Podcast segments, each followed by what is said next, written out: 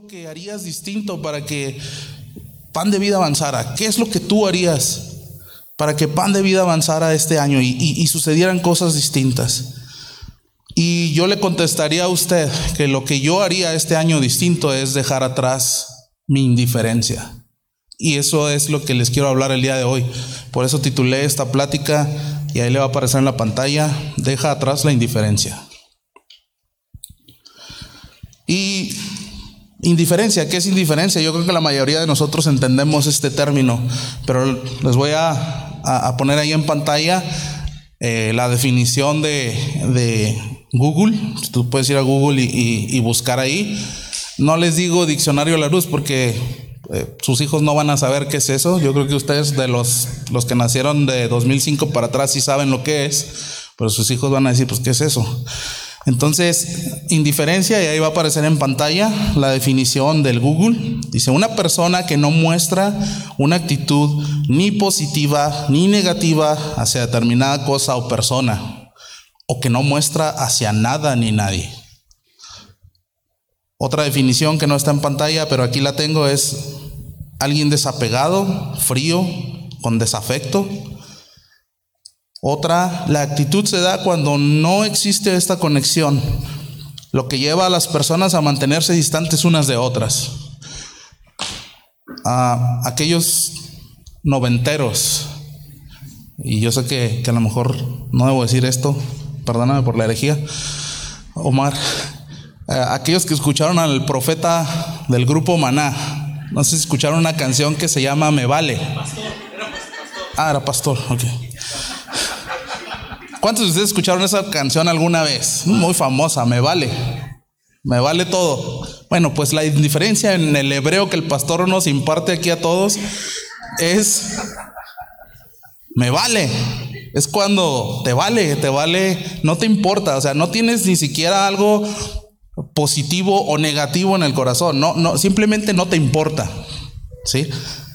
y, déjame decirte algo, la indiferencia es uno de los pecados más peligrosos. ¿Sabes por qué? Porque nos va insensibilizando. Empezamos a dejar de sentir, empezamos a dejar de, sentir lo bueno o incluso hasta lo malo. Y sabes que la indiferencia en nuestras vidas espirituales, hablando en términos espirituales, nos lleva a olvidar todo lo que el Señor ha hecho por nosotros. Es muy sutil, es muy peligrosa la indiferencia. Y, y, yo, al menos yo confieso, porque esto que yo te estoy hablando me llegó a mí primero. Siempre el que predica aquí le cae primero el pedradón. No sé si sabías eso. Yo dejaría atrás esto. Es lo que yo haría distinto en este 2023 para que la iglesia avance. Ahora hay tres puntos muy sencillos por los que yo quiero llevarte acerca de la indiferencia. Y, van a aparecer ahí en pantalla y tú los vas a poder ir viendo a aquellos tecnológicos de esta nueva generación que ya no apuntan, que ya no... Veo a unos que traen su cuadernito, los felicito, qué bueno. Pero si tú no quieres escribir, ahí en pantalla van a aparecer los términos, los, versículos, tómale foto, no importa. Llévatelo a tu casa, lo, lo repasas. Y el primer punto, la primera área de indiferencia que debemos empezar a dejar atrás en nuestras vidas para que Dios haga su obra en esta iglesia, en esta ciudad, es dejar nuestra indiferencia con Dios. No seamos indiferentes a Dios. Ahora, ustedes, nosotros somos personas ocupadas, tenemos una cotidianidad, tenemos nuestros trabajos, nuestros hijos, nuestras familias, nuestras escuelas, una rutina, ¿sí? Y, y todas esas cosas por lo regular, son las que nos llevan a ir perdiéndole la importancia a las cosas de Dios. Incluso el mismo pecado nos hace dejar de buscar a Dios. Ahora yo no sé si recuerdas tú cuando conociste al Señor, yo creo que muchos de aquí experimentaron el primer amor. Sí, que conociste al Señor, fuiste, entendiste la importancia o la esencia del Evangelio, la salvación, el perdón. Y pues, andabas con todo, andabas como en la vida color de rosa. Orabas, leías la Biblia, eh, venías a servir o, andabas bien entrado con el Señor. O sea, lo único que te importaba era servir, amar al Señor con todo tu corazón, pero a veces esto empieza a pasar. Y yo creo que la mayoría de los que estamos aquí, si no es que todos, hemos pasado esa experiencia. Yo la he vivido. Yo he vivido la experiencia de enfriarme y de, y, de decir, me vale, me vale el Señor. Así te lo digo. Hace como ocho años viví esa experiencia.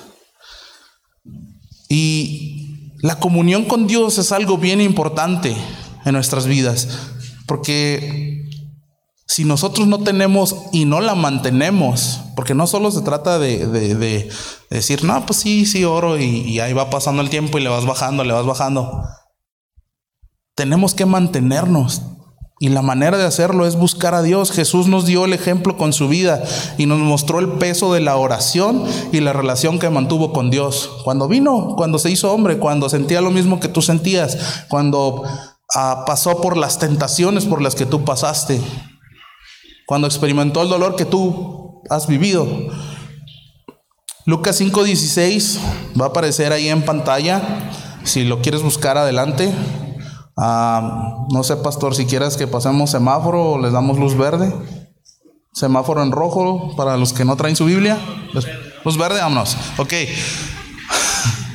Aparecen en pantalla los versículos. Lucas 5:16 dice acerca de Jesús, mas él se apartaba a lugares desiertos y oraba. Dice la Biblia que Jesús tomaba tiempos aparte. Ahora yo, yo quiero preguntarte, ¿cuándo fue la última vez que tú, ah, independientemente de venir aquí a adorar, levantar las manos, cantar, apoyar al pastor en los puntos que nos pide que oremos al final de la administración, aparte de eso, que, esto es bueno, es saludable, aparte de esto, ¿cuándo fue la, la última vez que te apartaste en tu casa a solas, dejaste a un lado ahí a tu esposa, a tus hijos y te metiste con Dios a orar unos 10 minutos, 15 minutos, el tiempo que tú quieras. ¿Cuándo fue la última vez que lo hiciste? Esto es algo reflexivo y yo no te estoy compartiendo algo hoy condenador. Es esto velo como una palabra de ánimo, es es lo que está en mi corazón hoy, animarte, no condenarte. Tenemos que empezar a a, entender que la, oración y la búsqueda de Dios es importante. Jesús lo hacía. Era, era, era la razón de ser de Jesús, buscar al Padre, orar, apartarse de la gente, apartarse de sus discípulos, apartarse de todo y centrarse en buscar a Dios. Tenemos que empezar a dejar de lado nuestra indiferencia al Señor. Es muy peligroso ser indiferentes a Dios. ¿Y sabes por qué? Porque Dios debería ser lo más importante en nuestras vidas. Más que tu familia, más que tus posesiones, más que ah, todo. Más que todo. El Señor debe ser lo más importante en nuestras vidas. Si para Jesús fue importante, pues con más razón para nosotros. Algo que va a la mano con, con la búsqueda de la comunión es no olvidar el ser agradecidos con el Señor. Y, y para ser agradecidos con Dios hay muchas cosas que son el motivo o la razón para expresar nuestra gratitud a Dios. La más importante de ellas es la salvación, el perdón y la libertad de nuestros pecados. Somos personas imperfectas. Yo soy imperfecto, yo me equivoco, yo la riego. Pero ¿sabes qué? No hay nadie que nos condene porque el Señor nos ha dado salvación, perdón y libertad. Y este es el remedio suficiente. Repite conmigo, remedio suficiente. Este es el remedio suficiente contra la indiferencia. Recuerda de dónde te sacó el Señor. Recuérdalo todos los días, cuando te levantes, cuando te vayas a dormir. Acuérdate, Señor, de dónde me sacó. Porque estoy seguro que a la mayoría de los de aquí, el Señor nos ha sacado de una vida, a lo mejor ni les contamos por qué.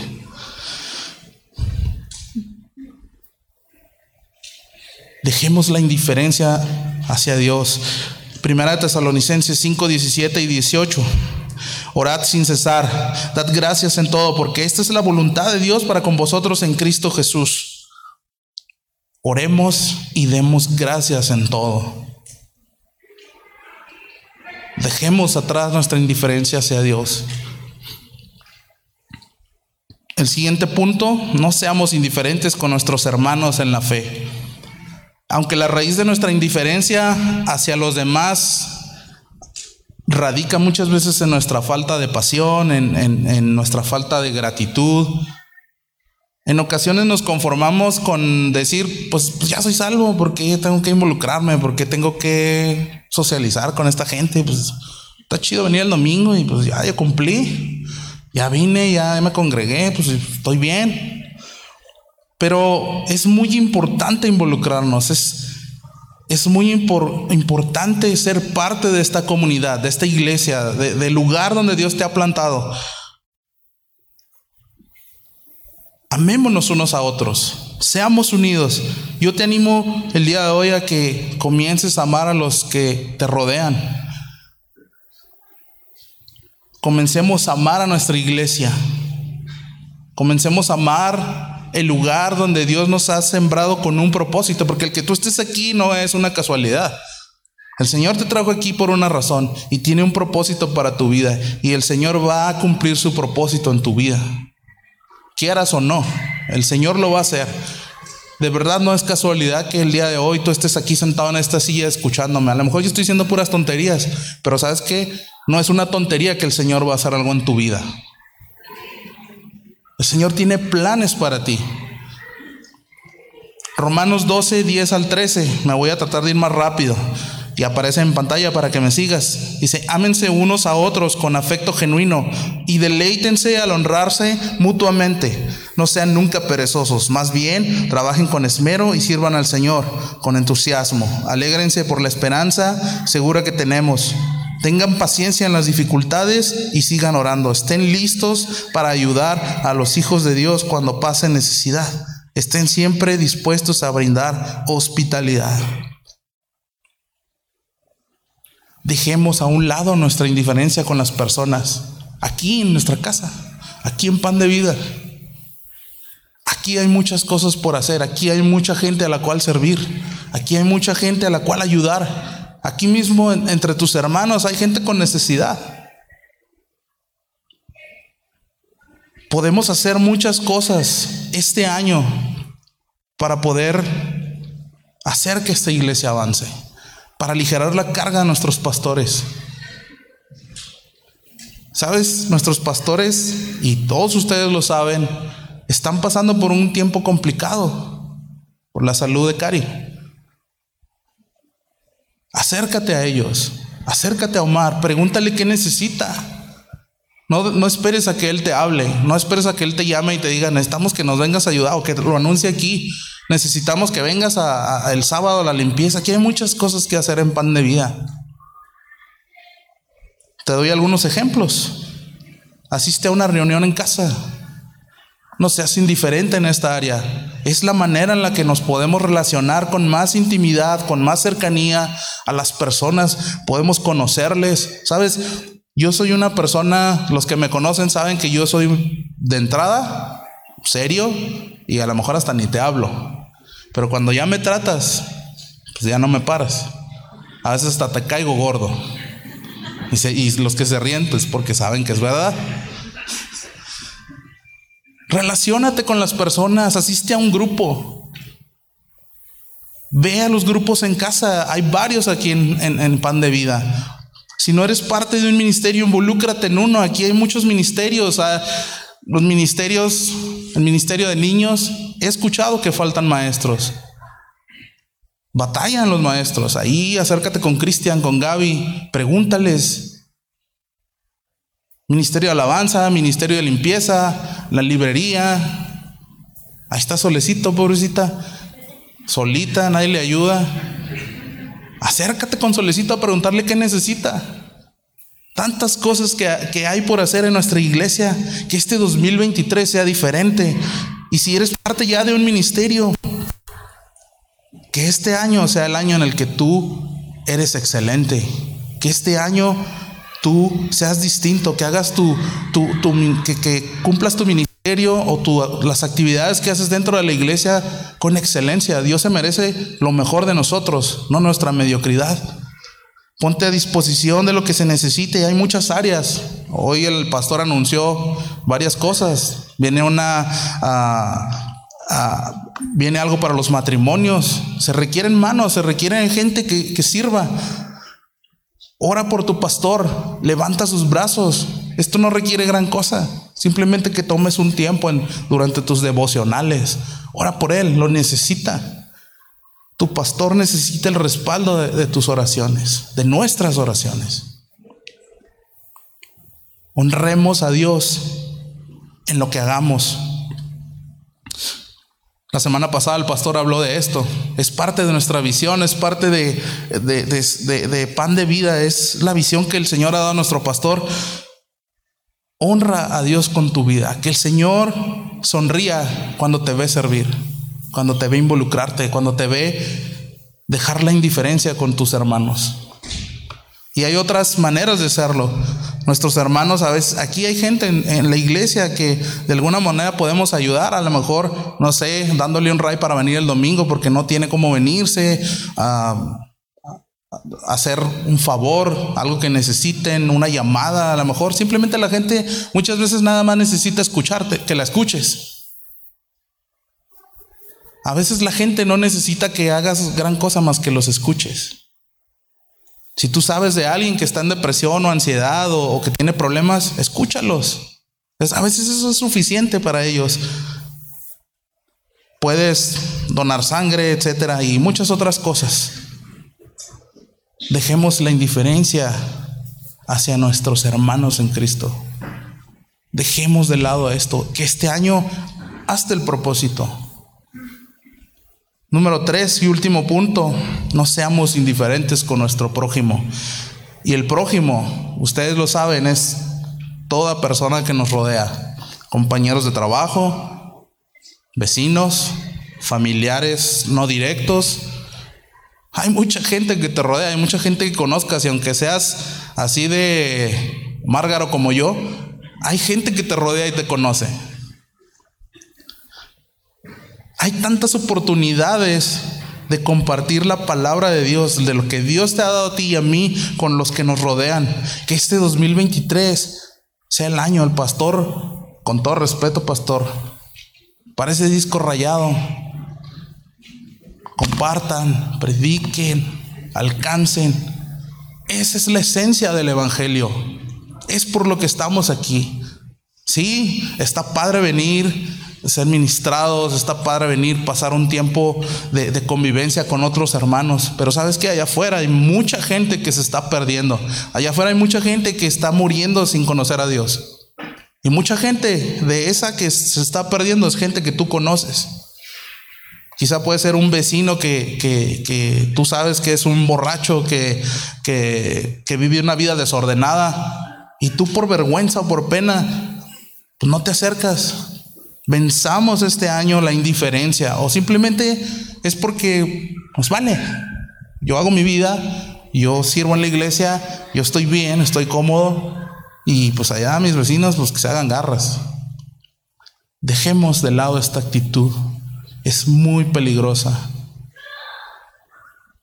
No seamos indiferentes ante esta realidad, que un día ellos pueden morir sin haber conocido al Señor, sin haber habido alguien que les hablara, sin haber habido alguien que les dijera, hey, lo que estás haciendo no le agrada a Dios, hey, Cristo murió por tus pecados. No perdamos esa oportunidad, es nuestro deseo. Aprendamos a amar y a conocer el corazón de Dios hacia los perdidos. Muchas veces esa ha sido mi oración. Y te explico por qué. A mí, yo soy una persona que me cuesta mucho trabajo predicarle a las personas. Lo confieso. Pues no es de mis áreas fuertes. Conozco personas que lo hacen y yo digo, no manches, cómo le hacen, o sea, cómo tienen ese valor para acercarse a otro que no conocen y, decirle, pues, el Señor te ama, el Señor murió por tus pecados. A mí, a mí me dan cosa, y más cuando son evangelismos así de uno a uno, esos son los que yo, los que me aterran. Pero hay personas que lo hacen con tanta fluidez. Marisol es una de esas personas y yo digo, cuando la veo, de las veces que la he visto predicar, e, ella le dices predicar y le brinca, le salta, ¿no? Se pone, parece, niña con juguete nuevo. Y lo hace con una fluidez y yo digo, ah, ¿por qué no me diste eso a mí? Porque, ¿qué hice para merecer esto? Pero, ¿sabes qué? Te rechacen o no te rechacen, hazlo. Es un mandato de Dios que tú y yo compartamos el Evangelio a otros. No importa, déjame decirte algo, tú no eres el que va a salvar a las personas. Y muchas veces caemos en el error de pensar que nosotros somos, que, lo que digamos, nuestras palabras, eh, cómo las vamos a decir para que, para que les caiga aquí, para que les haga efecto, sientan maripositas o cosas de ese estilo. No necesitas hacer eso, simplemente es compartir que el Señor murió por sus pecados y que necesitamos arrepentirnos de ellos para poder ser salvos. Cristo murió en una cruz por sus pecados. No es la gran ciencia. Y reconozco, y yo los entiendo a los que no les gusta, porque a mí no me gusta.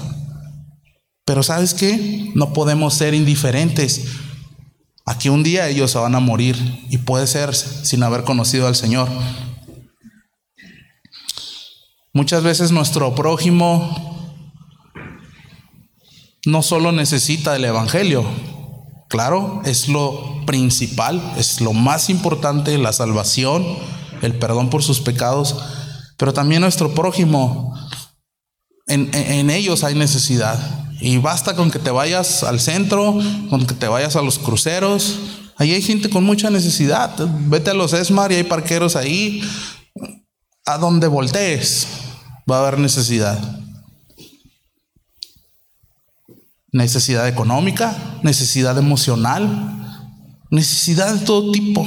Y sabes que Jesús, otra vez Jesús, vino a darnos el ejemplo cuando vino a la tierra.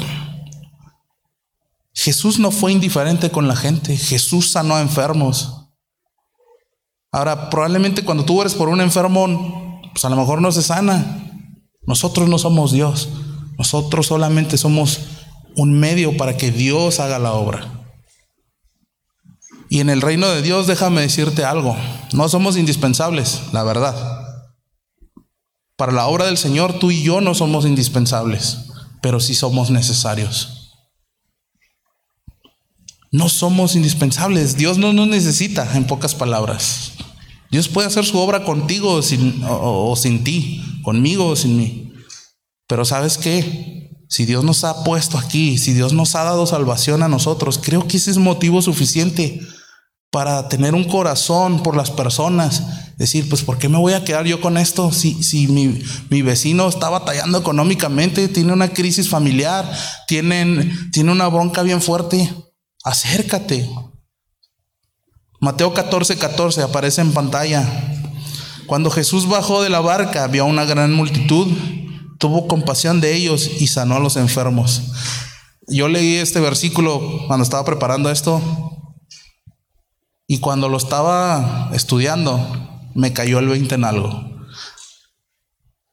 Cuando dice, Jesús bajó de la barca y vio una gran multitud, en sí de eso dice, tuvo compasión. No dice, vio a la gran multitud y lo sanó, sanó a los enfermos. Hay algo antes de eso. Y es que tuvo compasión. Y para mí, esa es la clave tener un corazón compasivo. Nuestro pastor nos ha hablado de eso. Hasta series de un mes, dos meses se avienta. Nos ha hablado, nos ha explicado de la compasión. Seamos compasivos. Esto no está ahí escrito por, al, por casualidad, o nomás porque ahí el, el Mateo no tuvo que más que poner, ah, le voy a rellenar. No, es Es importante, es importante lo que Jesús sintió para poder después hacer por, por ellos, por la multitud. Tuvo compasión. Yo no sé si tú eres una persona compasiva o no, pero si no lo eres, empecemos a orar. Y me incluyo en esto, yo soy el primero. Yo tengo que pedir que el Señor traiga a mi corazón un espíritu compasivo por las personas. Porque sabes que para mí no es casualidad que, que, se haya escrito esto. Para que tú y yo podamos hacer cosas por los demás, es indispensable que, que sintamos hacerlo. Y esto es solamente a través de la compasión. Como te digo, nosotros no podemos tomar el papel de Dios y decir, ah, pues yo los voy a salvar, yo los voy a sanar. No, tú no eres Dios, ni yo soy Dios. El Señor lo va a hacer, pero somos el medio. Podemos orar por la necesidad de las personas, podemos alimentar a aquellos que tienen pobreza. A lo mejor tú has sido bendecido y, a lo mejor en la semana te queda... Eh, comparte con aquellos que, que no tienen. Afuera hay muchísima gente, de verdad. Mucha gente que no tiene. Te voy a poner un ejemplo. No sé si te has ido al puente y, has visto los, grupos de, gente de Venezuela, ¿verdad? Esa gente viene con un papel en la mano y una cobija. Es todo lo que traen. No los vas a ver con maletas ni con... Yo estoy sorprendido de ver en el paso, en los aeropuertos, en los puentes internacionales, incluso ya ahora en los cruceros, gente de Venezuela que tiene necesidad que no traen más que una cobija y sus papeles para poder cruzar. Y un papelillo ahí nada más que quién sabe si con eso los van a dejar cruzar. Pero no traen nada. El otro día estaba haciendo un, un cálculo de cuánto equivale su moneda en dólares. Ellos tienen que, su moneda es el bolívar y ellos tienen que juntar miles en miles de bolívares para poder eh, eh, comprar dólares. O sea, un dólar equivale a no sé cuántos miles de bolívares. Y ellos trabajan meses, incluso hasta años, para poder cambiar dólares y poder venir aquí buscando una oportunidad de poder cruzar. Y vienen sin nada. Hay necesidad. A donde voltees. Hay gente que a lo mejor necesita una palabra de ánimo porque está pasando por depresión y ansiedad. La depresión y la ansiedad son problemas clásicos en nuestra vida. Habla con las personas, escúchales. Escúchales. Dona en la medida de tus posibilidades. Aquí en diciembre siempre hacemos colecta de juguetes, de ah, varias cosas para ir a repartir. A lo mejor en tu trabajo lo hacen. Dona. O sea, a lo mejor ya hay ropa que no te pones, dónasela a la gente que no tiene. Seamos compasivos. Y estoy por terminar. Hay tantas cosas que podemos hacer si comenzamos a amar a nuestro prójimo. No sé si me puedas ayudar, Richie. Mateo 22, 36 al 40 y este no va a aparecer en pantalla. Dice, maestro, ¿cuál es el gran mandamiento en la ley? Y Jesús le dijo, amarás al Señor tu Dios con todo tu corazón y con toda tu alma, con toda tu mente. Este es el primero y grande mandamiento. Y el segundo es semejante. Dice, amarás a tu prójimo como a ti mismo. De estos dos mandamientos depende toda la ley y los profetas. Amarás al Señor con todo tu corazón, toda tu alma y toda tu mente, y amarás a tu prójimo como a ti mismo. Todo depende de esto. Todos los mandamientos que el Señor nos, nos ha dado en su palabra y nos ha enseñado dependen de esto. Están englobados en estos dos. Si lográramos entender estos dos mandamientos y hacerlos parte de nuestra vida, las cosas serían distintas. Y no porque nosotros lo hagamos, porque el Señor lo va a hacer. Cada inicio de año siempre hay expectativa, ¿verdad? Queremos iniciar el 2023, cada que inicia un año tenemos expectativa en nuestro corazón, yo la tengo. Pero que este 2023 sí sea diferente. Yo no sé si está en tu corazón o no. O eres, o simplemente ahorita eres indiferente. ¿Y sabes qué? Mientras haya vida, hay chance.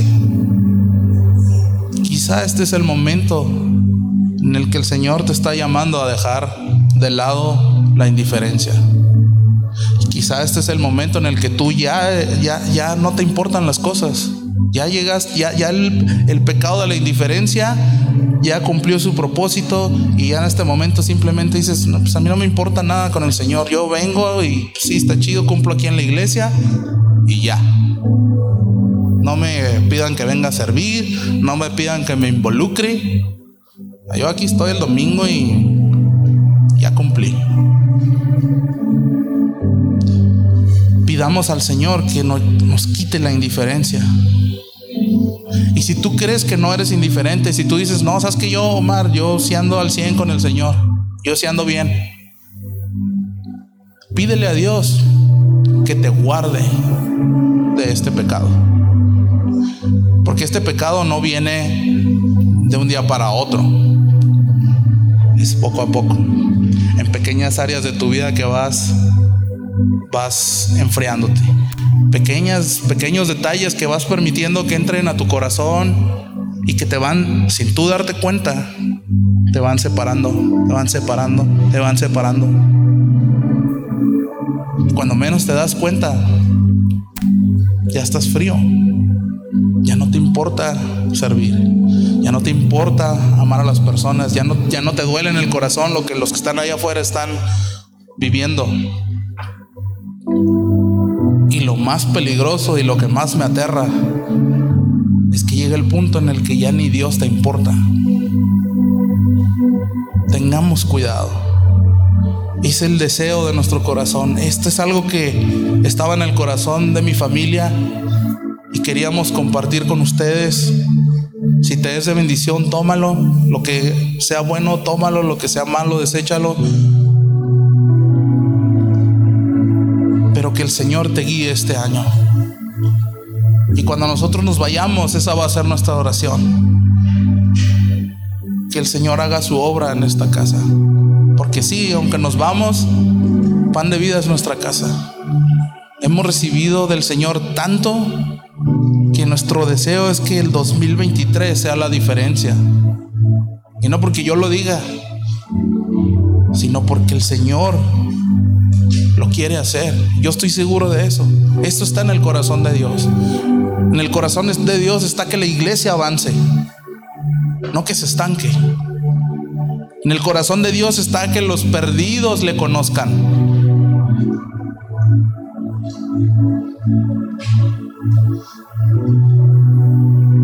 Y yo reconozco que a mí me ha faltado esto.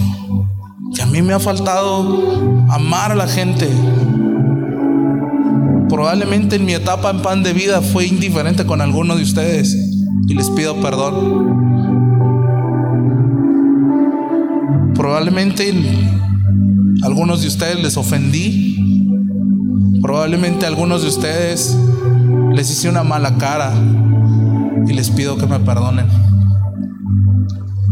Pero el deseo de mi corazón es que este año la iglesia avance. Hagámoslo suceder. No somos indispensables, pero sí somos necesarios. Y quiero terminar haciendo algo. Me gustaría que ahí donde estás cerraras tus ojos por respeto al Señor. Piensa en el Señor. Cierra tus ojos. Si tú no quieres hacer esto que vamos a hacer, está bien. Lo entendemos, lo respetamos. Pero cierra tus ojos. No me gustaría ver a nadie con los ojos abiertos. Seamos respetuosos con todos. Yo quiero pedirles así con sus ojos cerrados, sin abrirlos, que si tú consideras que, que, que te ha faltado, has, permitido que este, esta indiferencia ya sea parte de tu vida, quiero que ores conmigo. Hoy es el día. No hay otro día. No sabemos si mañana vamos a vivir. No quiero verme ni oírme tan, tan exagerado. Pero no sabemos si mañana vamos a estar. Hoy es el día. Si tú ahí estás diciendo y, está entrando convicción a tu vida, quiero pedirte que te pongas de pie para que oremos. Yo soy el primero. Que no te dé pena. A Jesús no le dio pena morir por ti en una cruz.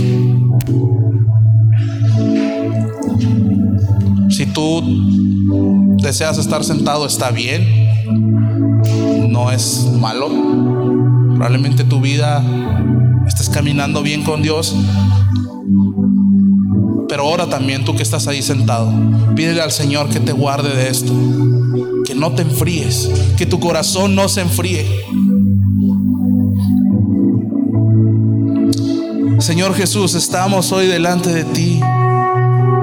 Habla ahí con el Señor, no te quedes callado. Señor, estamos aquí, Señor, pidiéndote perdón si hemos permitido que la indiferencia sea parte de nuestro estilo de vida.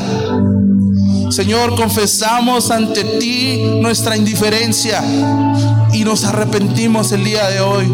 Señor, quita de nuestra conducta la apatía, Señor. Haznos entender el valor y el precio, Señor que pagaste por nuestra salvación. Haznos recordar, Señor, todos los días de dónde nos has sacado, Señor. Que esto sea parte de nuestro día a día. Que cada que nos levantemos, Señor, recordemos del abismo del que tú nos has sacado, Señor. Señor, te pedimos que pongas en un corazón de amor y misericordia para nuestra iglesia por nuestra familia en pan de vida, Señor, que podamos amar nuestra iglesia tal como tú la amas, Señor. Unifica nuestra iglesia, que podamos amar el lugar donde tú nos has plantado, así como las personas que tú con las que tú nos has rodeado, Señor. Quita de nuestros corazones la indiferencia ante la necesidad, la necesidad que hay en nuestros hermanos y nuestra congregación. Trae un espíritu de unidad a pan de vida que podamos cumplir con esta parte de la visión que tú has dado a nuestros pastores. Señor, y pedimos, Señor, también que pongas en nosotros un corazón de misericordia hacia nuestro prójimo, hacia las personas que nos rodean, nuestros vecinos, nuestros familiares, nuestros compañeros en el trabajo, toda persona que nos rodea y conozcamos, Señor. Quita de nuestro corazón la indiferencia, que podamos reflejar el carácter de Cristo hacia ellos. Pedimos, Señor, que podamos sentir lo que tú sientes, Dios. Cuando una persona se pierde, cuando una persona muere sin conocerte, Dios, revélanos tu corazón, Dios. Que podamos amar las personas tal como tú las amas, Dios. Pedimos todo esto, Señor, en tu nombre. Y pedimos que si nosotros no estamos experimentando esto, Señor, pedimos que guardes nuestro corazón. Que guardes nuestro corazón de la indiferencia, Señor. Y si hemos detectado, Señor, que estamos empezando a enfriarnos, Señor, que tú nos devuelvas a nuestro primer amor, Señor.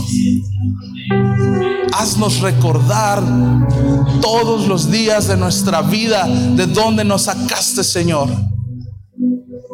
Haznos entender todos los días de nuestra vida la esencia del Evangelio.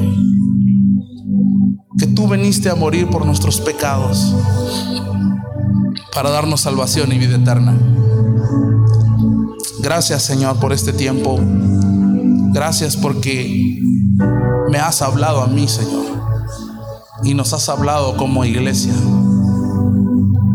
Señor, bendigo a mis hermanos aquí Bendigo las nuevas etapas que están por venir a pan de vida. Bendigo a mi congregación. Bendigo a cada una de las personas que están aquí el día de hoy y aún los que no están.